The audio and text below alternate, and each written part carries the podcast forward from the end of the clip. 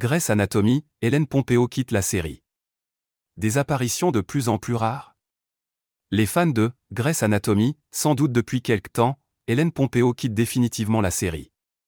L'actrice a annoncé son départ de la série via ses réseaux sociaux. Alors que la saison 19 est en cours de diffusion, Meredith Grey se fait discrète au cours des épisodes. Elle officialise la nouvelle sur Instagram. Je serai éternellement reconnaissante et remplie d'humilité face à votre amour et votre soutien, ainsi qu'à Meredith Grey et à la série pendant 19 saisons, rien de tout ça n'aurait été possible sans les meilleurs fans au monde. Vous avez toutes et tous participé à rendre cette aventure aussi amusante qu'iconique. Grey's Anatomy, Hélène Pompeo se confie sur l'avenir de la série.